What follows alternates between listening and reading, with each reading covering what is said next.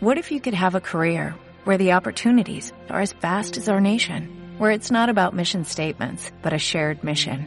At U.S. Customs and Border Protection, we go beyond to protect more than borders, from ship to shore, air to ground, cities to local communities. CBP agents and officers are keeping people safe.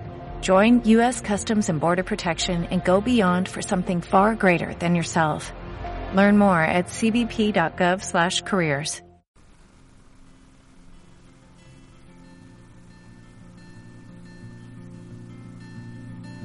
Cuando se consumó el golpe de Estado en Honduras en 2009, el ex vicepresidente y escritor nicaragüense Sergio Ramírez se refirió al derrocamiento de Manuel Zelaya como un funesto precedente frente al cual hay que poner las barbas en remojo.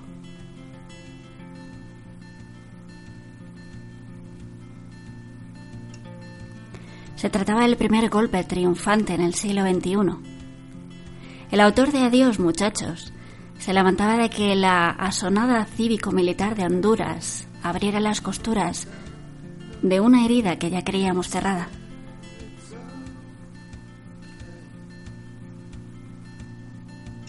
Los golpistas convocaron en pocos meses unas elecciones bendecidas por Washington. De aquel golpe de manual, con un presidente secuestrado y trasladado en pijama a San José de Costa Rica, a este neogolpismo acaecido en Bolivia.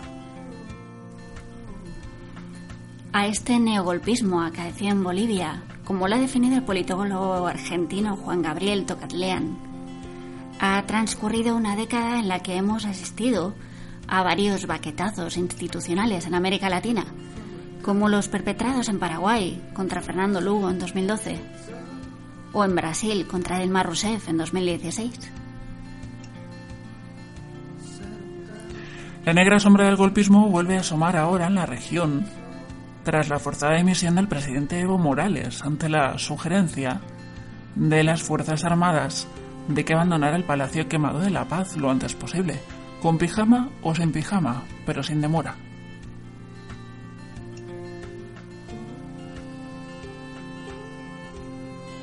Golpes clásicos, golpes blandos, neogolpismo, sugerencias castrenses. La maldición antidemocrática se resiste a desaparecer en América Latina. Bienvenidas a Nosotros o el Caos, la sección tratrá de Planeta Invierno, con Benelli en BCN y un señor que pasaba por aquí. Hoy es lunes 18 de noviembre de 2019.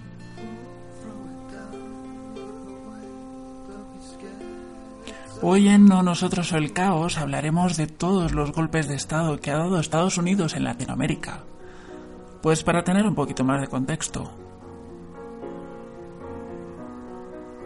Y repasaremos también quién es quién en la macrocausa de los ERE. Y así nos preparamos para la sentencia que será pública mañana.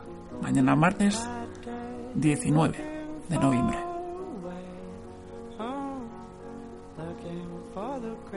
¿Nos acompañas?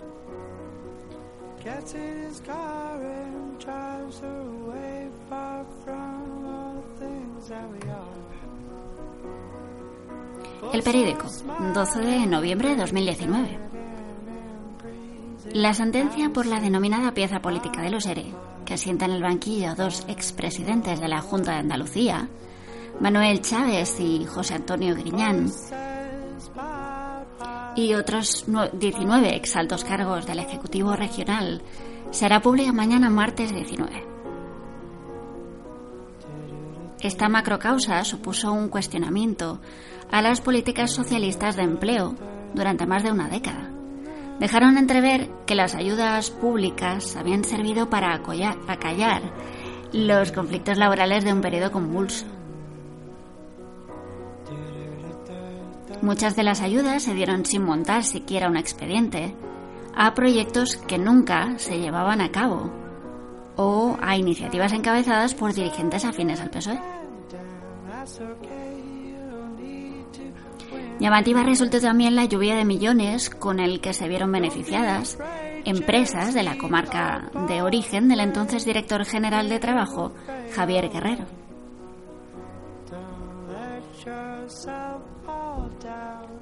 Ninguno de los altos cargos adoptó decisión alguna en el ejercicio de sus funciones.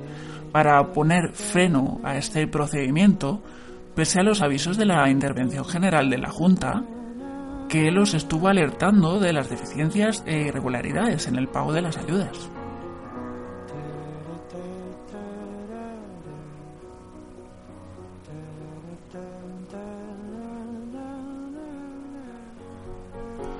Informa el diario.es que han pasado 11 meses después del visto para sentencia.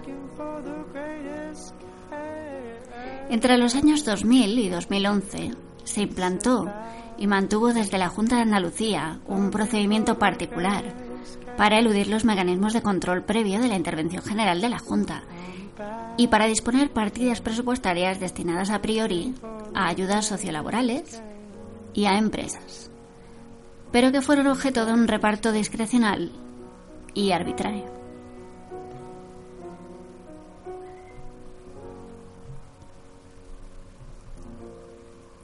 La Fiscalía Anticorrupción cifra en 680 millones de euros el presunto fraude, porque la Junta mantuvo durante 10 años un sistema de concesión totalmente opaco, en el que las ansias de rapidez y agilidad en dar ayudas sociolaborales y a empresas en crisis, eliminó todos los mecanismos de control establecidos. Hay que recordar que los 21 acusados se enfrentan a penas que oscilan entre 6 y 8 años de cárcel y entre 10 y 30 años de inhabilitación por presuntos delitos de prevaricación y malversación.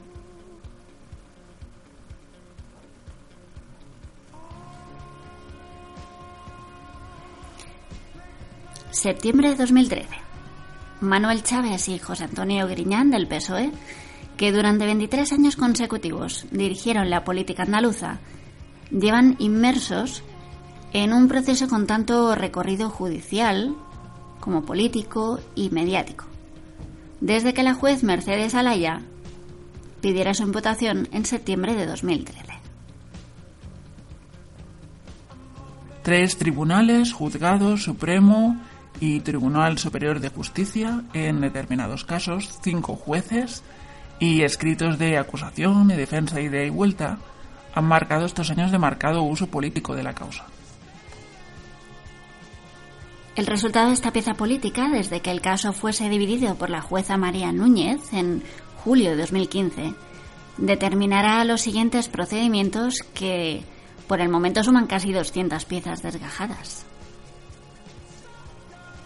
Y estos son los 21 acusados para los que mañana seguirá este largo camino judicial. Francisco Javier Guerrero Benítez, director general de trabajo entre el 6 de octubre de 1999 y el 29 de abril de 2008. Es el principal acusado. Según el juzgado instructor, Francisco Javier Guerrero Benítez asumió e impulsó el desarrollo del sistema, promovió, de manera directa el establecimiento de un procedimiento para la distribución de ayudas y subvenciones y que por tanto conocía los mecanismos destinados a ello. Transferencias de financiación, modificaciones presupuestarias, también conocía la falta de un procedimiento dotado de las mínimas y elementales garantías para el reparto de ayudas y subvenciones. Pese a carecer de competencia para ello, Francisco Javier Guerrero Benítez concedió 270 subvenciones a empresas y 617 ayudas sociolaborales, cuyo pago se articulaba a través del Instituto de Fomento de Andalucía, el IFA, que luego sería la agencia IDEA. Así que era conocedor de que las ayudas y subvenciones carecían de ese procedimiento administrativo regular que amparase su, su concesión y también era conocedor de una falta total de control de los presupuestos que debían concurrir en el solicitante. Así que para él se pide 8 años de cárcel y 30 de inhabilitación.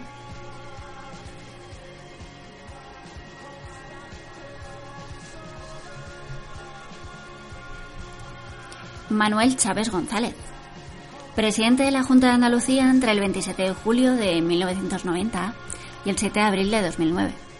Como responsable máximo del gobierno de la comunidad, Manuel Chávez González impulsó la implantación de dicho procedimiento para la distribución de ayudas y subvenciones y por tanto conocía las presuntas irregularidades. Se le pide 10 años de inhabilitación por prevaricación. José Antonio Griñán Martínez. Consejero de Economía y Hacienda entre abril de 2004 y abril de 2009 y presidente de la Junta de Andalucía entre eh, abril de 2009 y septiembre de 2013. Como responsable de la Consejería de Hacienda, José Antonio Griñán Martínez mantuvo el procedimiento para la distribución de ayudas y subvenciones y por lo tanto se le piden seis años de cárcel y 30 de inhabilitación. Gaspar Zarrías, Arevalo. Consejero de Presidencia desde abril del 96 hasta abril de 2009. Fue responsable del gobierno de la comunidad, así que impulsó la implantación de este procedimiento. Así que le piden 10 años de inhabilitación. José Antonio Viera Chacón, consejero de empleo entre abril del 2000 y abril del 2004, presidente de IFA IDEA entre el 2003 y el 2004 y como responsable máximo de la Consejería de Empleo asumió el desarrollo de ese sistema y lo impulsó. Así que le piden 8 años de cárcel y 30 de inhabilitación. Magdalena Álvarez Arza. Fue consejera de Economía y Hacienda entre agosto del 94 y febrero de 2004 fue quien instauró el procedimiento, para lo cual propuso como consejera y aprobó, como miembro del Consejo del Gobierno, las modificaciones presupuestarias relativas al programa 22E y 31L, que han sido objeto de juicio. Así que se le pide 10 años de inhabilitación por prevaricar. Carmen Martínez Aguayo viceconsejera de Hacienda entre abril del 2004 y abril de 2009 y consejera de Hacienda entre abril del 2009 y septiembre de 2013. Asumió el desarrollo del sistema ideado e impulsó de manera directa el mantenimiento del procedimiento. Se le piden seis años de cárcel y 30 de inhabilitación.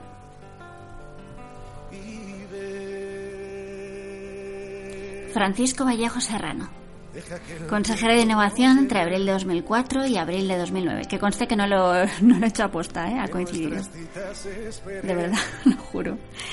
Presidente de IFA IDEA en los años 2004-2009. De su departamento dependía la IFA IDEA e impulsó los anteproyectos de presupuestos de los años 2005 a 2009. Como miembro del Consejo de Gobierno aprobó estos proyectos pese a que en ellos se contenían de manera inadecuada las transferencias de financiación de la Consejería de Empleo hacia IFA IDEA.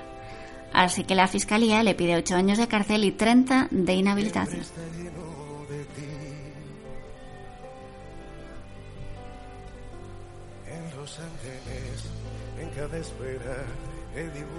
Agustín Barberá Salvador, viceconsejero de Empleo entre abril de 2004 y abril de 2010, se le pide 8 años de cárcel y 30 de inhabilitación. Jesús María Rodríguez Román, viceconsejero de Innovación entre marzo de 2005 y 2010 y vicepresidente de IFA IDEA entre 2005 y 2008. Lo mismo, se le pide 8 años de cárcel y 30 de inhabilitación. José Salgueiro Carmona, viceconsejero de Hacienda, consejero de Hacienda hasta 2004. Se le piden 10 años de inhabilitación. Juan Márquez Contreras, director general de Trabajo, entre el 2008 y 2010. Se le pide 8 años de cárcel y 30 de inhabilitación. Juan Francisco Sánchez García, secretario general técnico de la Consejería de Empleo. Secretario general técnico de la Consejería de Innovación. Director de Administración y Finanzas IFA IDEA. Se le piden 8 años de cárcel y 30 de inhabilitación. Javier Aguado Hinojal, secretario general de Trabajo, secretario general técnico de la Consejería de Empleo.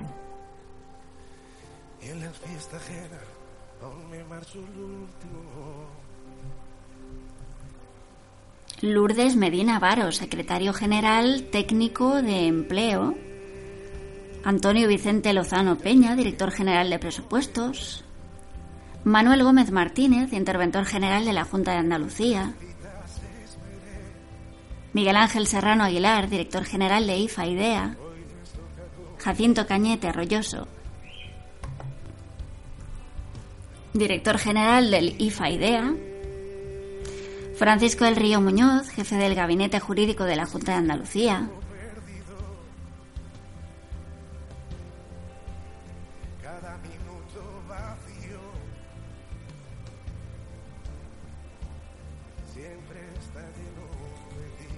Así que mañana estaremos pendientes a ver qué ocurre. Desde 2000, desde el año 2000.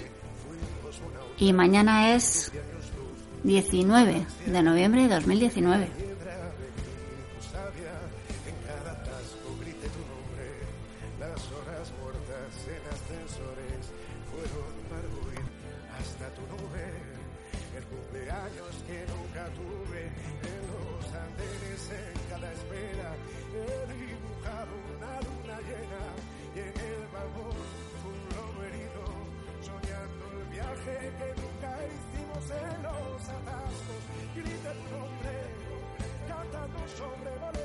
hacia las playas en que me doblan, digo tus manos ante las olas.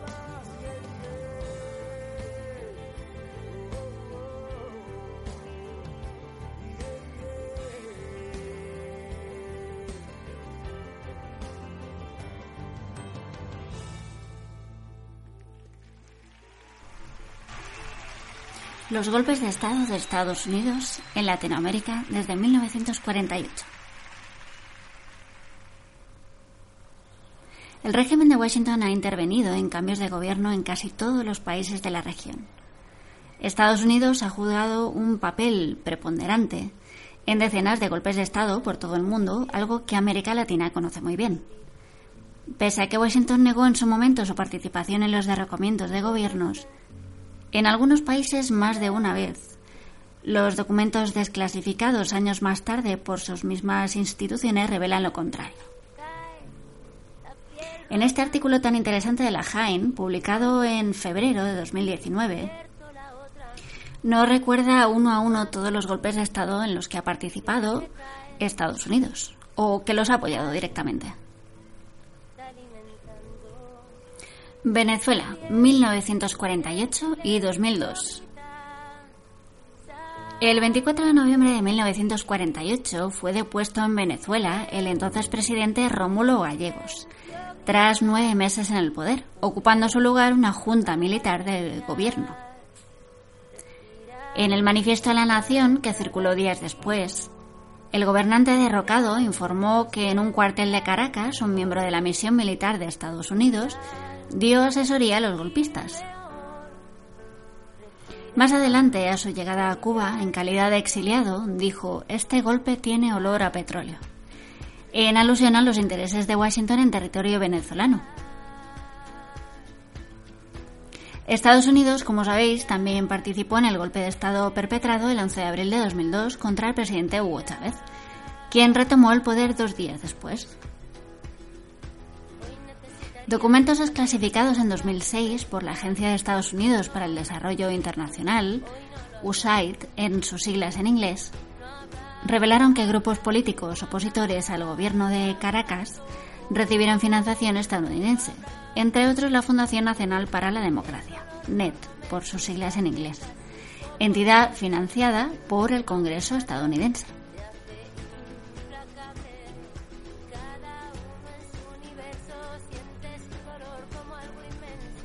Paraguay, 1954. En mayo de 1954, el general Alfredo Stroessner encabezó un golpe de Estado en Paraguay contra el presidente Federico Chávez del Partido Colorado. Se conformó una junta de gobierno y se convocaron elecciones que el golpista ganó sin oposición. Tomó el poder en agosto de ese año y extendió su mandato hasta 1989 del 54 al 89, en Paraguay. En el libro Paraguay y Estados Unidos aliados distantes, los estadounidenses Frank Mora y Jerry Cooney revelan que Stroessner realizó una gira por varias unidades militares estadounidenses entre mayo y junio de 1953, invitado por el entonces secretario del ejército Robert Stevens. También señalan que una vez instaurada la dictadura, Paraguay figuraba entre los tres principales receptores de ayuda estadounidense en América Latina entre 1954 y 1961.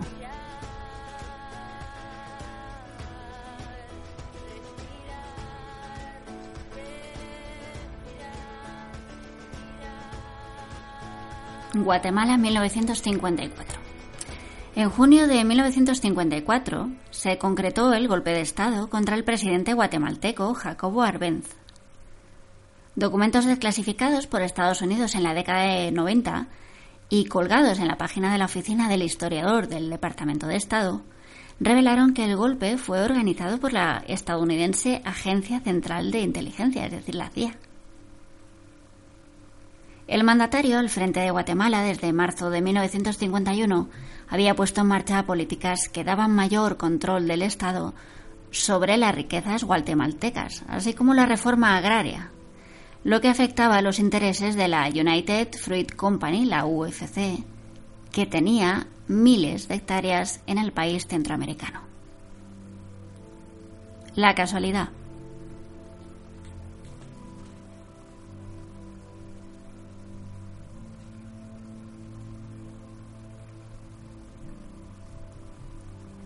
República Dominicana 1963.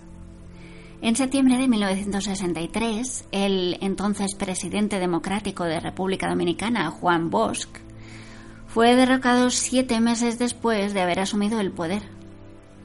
Siete años después del golpe, Bosch dijo en varias alocuciones en la radio Tribuna Democrática, que recoge el Partido de la Liberación Dominicana, que el golpe fue ordenado por la misión militar norteamericana.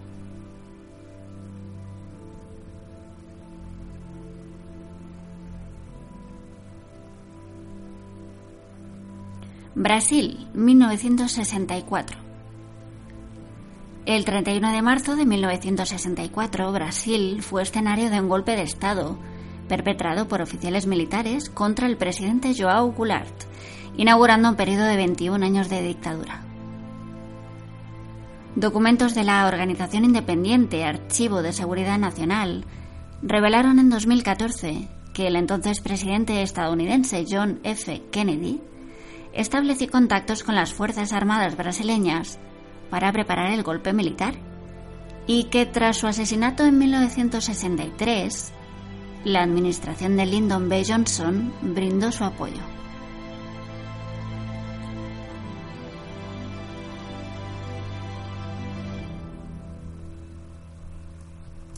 Vais viendo el patrón. Argentina, 1966-1976. En junio de 1966 fue derrocado el mandatario Arturo Iguía en un golpe perpetrado por su antiguo jefe del ejército Juan Carlos Onganía. Documentos desclasificados de la CIA, citados por el diario argentino La Voz, señalan que el comandante del primer cuerpo de ejército, general Julio Alzogaray, habría puesto al tanto de la fecha aproximada del golpe, del nombre de los oficiales involucrados y de las características del nuevo gobierno a los agentes de la Agencia Central de Inteligencia estadounidense destacados en Buenos Aires. En 1976 se produce otro golpe, esta vez contra la entonces presidenta María Estela Martínez de Perón, Los preparativos del golpe están listos. Los buques y los integrantes de la Armada ya han sido desplegados en puntos estratégicos a lo largo del país para controlar posibles disturbios después de la toma de poder. Esto dice uno de los informes desclasificados en 2016 que la CIA envió al entonces mandatario estadounidense Gerald Ford el 5 de marzo de 1976, es decir, 19 días antes del derrocamiento.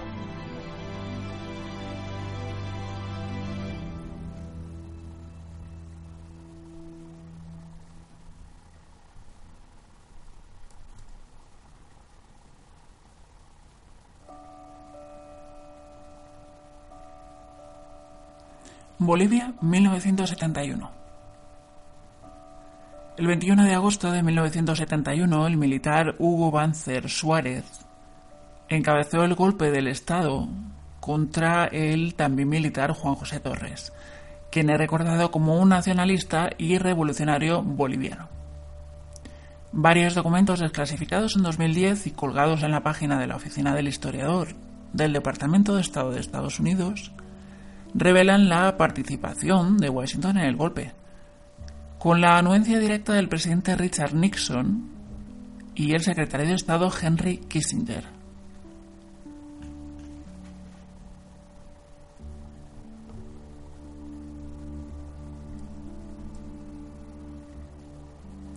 Uruguay, 1973.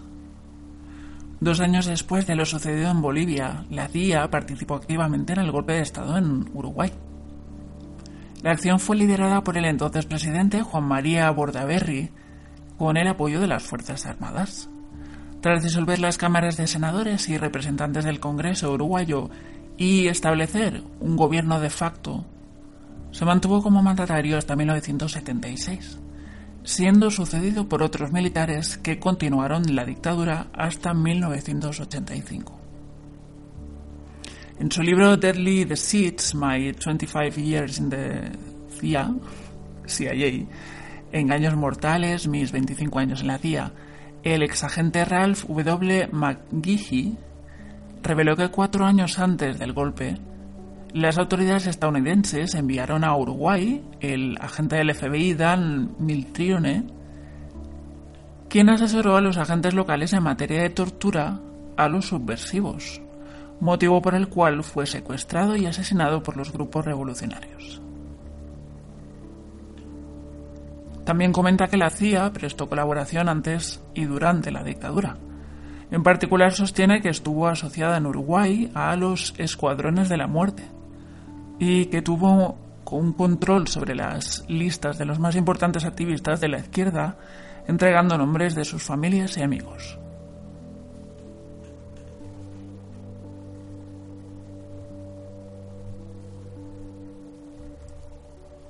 Chile, 1973. Documentos desclasificados entregados al Museo de la Memoria y los Derechos Humanos de Chile y publicados por el Archivo de Seguridad Nacional revelaron que Estados Unidos intervino en la desestabilización del gobierno de Salvador Allende y también intervino en su derrocamiento en septiembre de 1973. Además, estos documentos revelaron que colaboró con la posterior dictadura militar que encabezó Augusto Pinochet.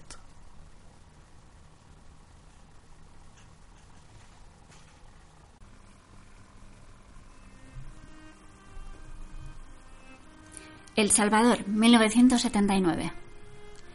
El 15 de octubre de 1979 fue derrocado el mandatario salvadoreño Carlos Humberto Romero en un golpe de Estado encabezado por jóvenes militares. Este episodio generó una posterior guerra civil que se, prolongó durante 12 años y dejó un saldo de al menos 70.000 muertes, además de otros miles de desaparecidos. En un documento publicado en el portal Alternet, el periodista Alex Henderson señala que Estados Unidos apoyó a la junta militar que se instauró.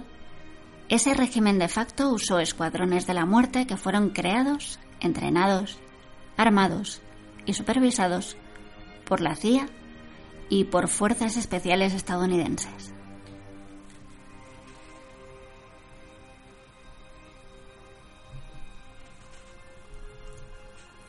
Panamá 1989.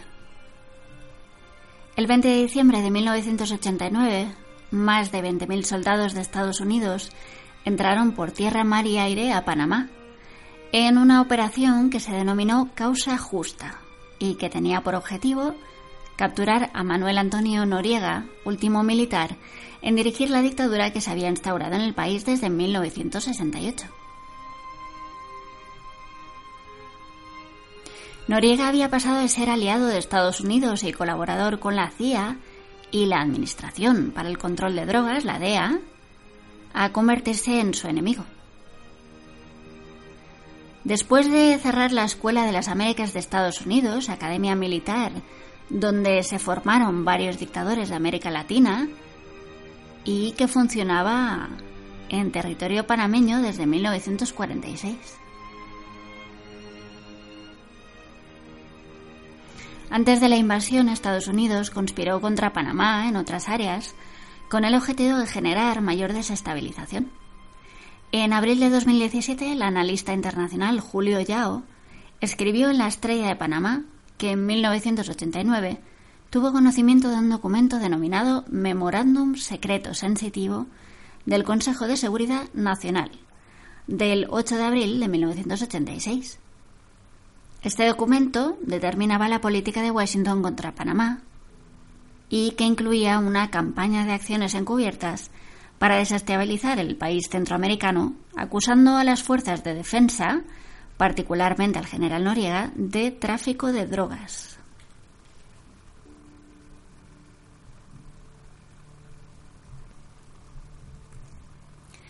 Perú, 1992. El 5 de abril de 1992, el entonces presidente de Perú, Alberto Fujimori, realiza un autogolpe de Estado en su país. Con el respaldo de las Fuerzas Armadas, el mandatario disolvió al Congreso y encarceló a todos los miembros de la Suprema Corte de Justicia.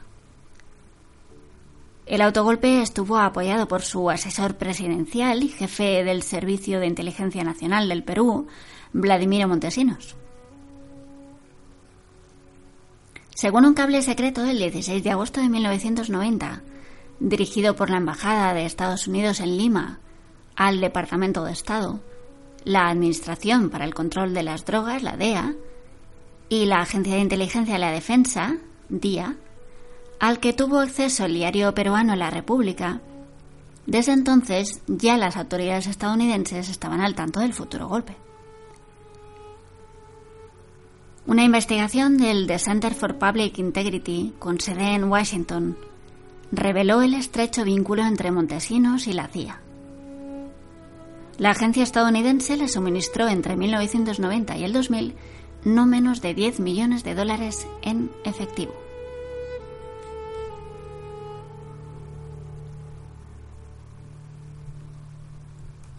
Y espera que todavía hay más. Haití 2004. El 29 de febrero de 2004, el presidente de Haití, Jean-Bertrand Aristide, fue obligado a abandonar su país. Desde la República Centroafricana, donde fue llevado, Aristide declaró que un grupo de militares estadounidenses habían acudido a su residencia en Puerto Príncipe y le obligaron a firmar un documento a través del cual cedía el poder. Señaló que lo amenazaron con disparar a la población si se negaba a hacerlo. Estaban listos para atacar. Miles de personas habrían sido asesinadas. Yo no podía permitir eso.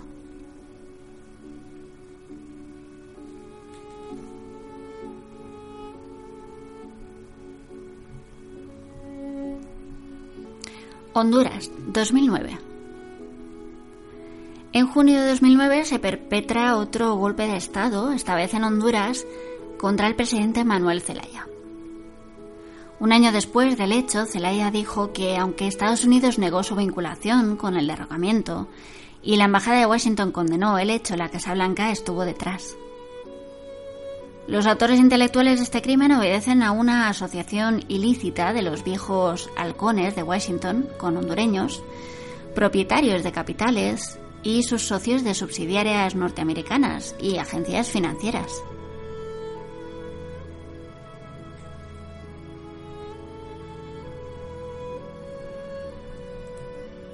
Paraguay 2012 y Brasil 2016.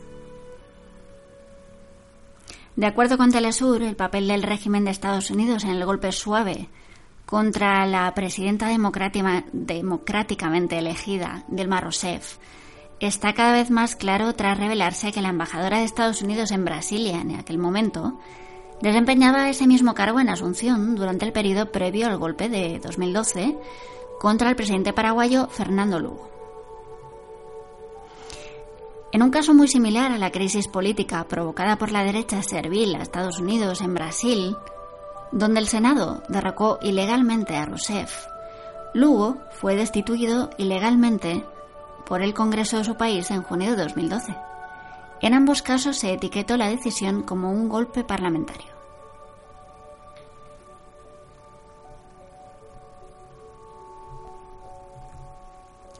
El progresista Lugo asumió el cargo en agosto de 2008 y su elección marcó el fin de 61 años de gobierno del Partido Colorado. Sus oponentes políticos, al igual que en el caso de Rousseff, comenzaron a conspirar contra él casi de inmediato. Carlos Eduardo Martins, profesor de Sociología en la Universidad de Sao Paulo, declaró que Ayalde, que fue reemplazada como embajadora en Brasil dos meses después del golpe, agradeciéndole los servicios prestados, utilizó un lenguaje similar al que usó en Paraguay para defender el golpe parlamentario contra Rousseff. La embajadora que actuó con gran fuerza durante el golpe de Estado en Paraguay utilizó el mismo discurso en Brasil, argumentando que no era una situación que pueda ser resuelta por las instituciones brasileñas, dijo Martins. Mientras tanto, el analista político argentino Atilio Borón se refirió a Ayalde como una experta en la promoción de golpes suaves. Qué majos los Estados Unidos, ¿eh? ¿A qué sí? Son súper demócratas. Que luego van dando lecciones de democracia a los demás países.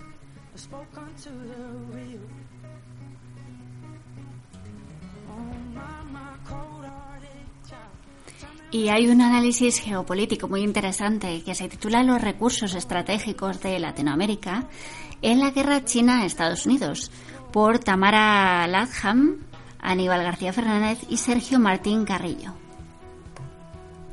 ¿Os acordáis de lo que ocurrió con los móviles Huawei? Google anunció que limitaría el acceso a sus servicios en los teléfonos móviles de Huawei. A partir de ahí trascendió la información de que Xi Jinping realizó una visita a la empresa que explota tierras raras al sur de China. Un diario representante del ala conservadora del Partido Comunista Chino informó que la producción de tierras raras ayudaría a Pekín a controlar la sangre vital del sector de alta tecnología de los Estados Unidos. Bueno, pues este último episodio de la llamada guerra comercial entre Estados Unidos y China lo que pone en evidencia es una cuestión geopolítica clave, la dependencia estadounidense de los recursos naturales del país asiático. De la misma forma, frente a las amenazas de interrupción del suministro de minerales por parte del gobierno chino, es de esperarse una mayor ofensiva del sector público-privado estadounidense por el acceso y control de las reservas en América Latina y el Caribe.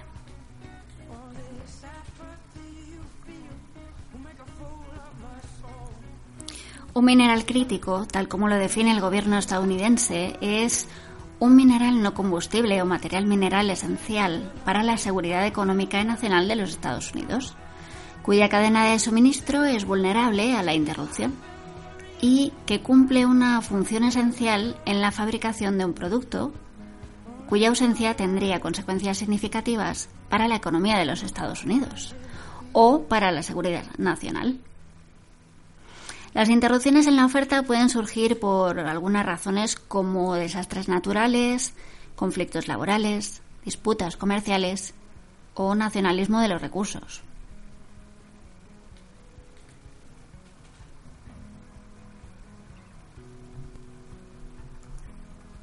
El Mineral Commodity Summary es de 2019, que fue publicado por el Departamento del Interior y el Servicio Geológico de Estados Unidos muestra el impacto de 35 minerales críticos o grupos de minerales en la economía del país, que para el año 2018 alcanzó el valor estimado de 3,02 billones con B de dólares. Un 15% del PIB que para ese año fue de 20,5 billones de dólares.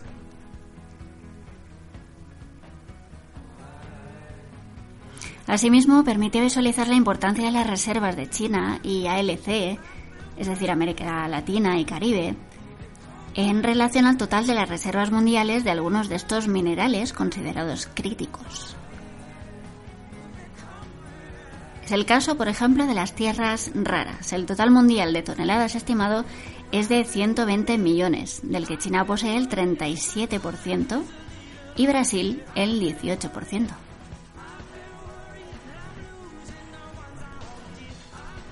¿Y qué es eso de las tierras raras? Bueno, pues son un grupo de 17 minerales que destacan por sus propiedades magnéticas, son buenos conductores de electricidad y por tanto resultan imprescindibles pues para fabricar productos electrónicos, es decir, teléfonos inteligentes, baterías, vehículos eléctricos, instrumento médico, equipamiento militar.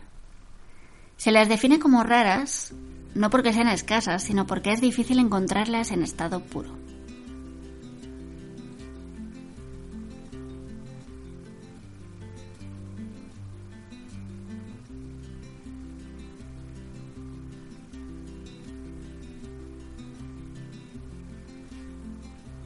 Actualmente Estados Unidos importa el 80% de los metales de tierras raras desde China, que tiene las reservas mundiales más importantes. Hasta la fecha, las exportaciones de estos minerales están fuera de los aranceles que impuso recientemente Donald Trump para los elementos que ingresan desde el país oriental.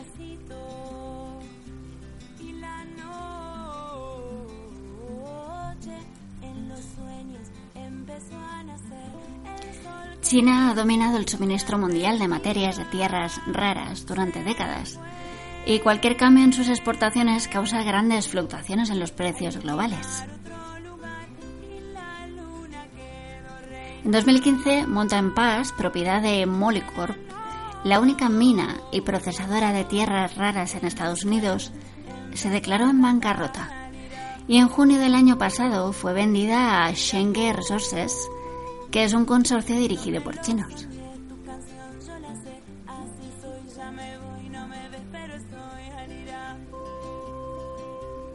Fuera de China, las mayores reservas de tierra se encuentran en Brasil. Ahora bien, pese a que tenga la segunda reserva mundial más importante, el país suramericano es responsable por lo menos del 1% de la producción mundial.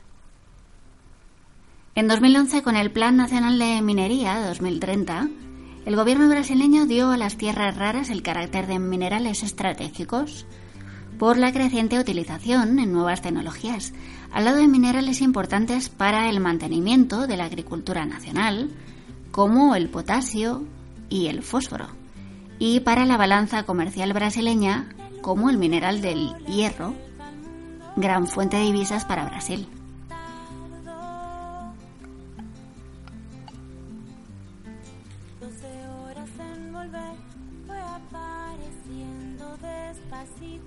Y para que acabéis de entender perfectamente lo que ha pasado en Bolivia, os hablaré del litio y la economía de Bolivia y China. En un artículo en Diario 16 del 18 de agosto de 2019, firmado por Jorge Zabaleta Alegre, nos decía que Bolivia, China y Alemania habían suscrito acuerdos para invertir en proyectos de explotación e industrialización de litio y otros productos de dos solares del país sudamericano.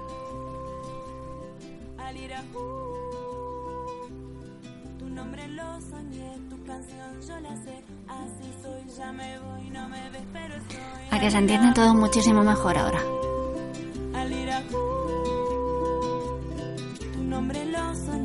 Canción yo la sé, así soy, ya me voy, no me ves, pero estoy.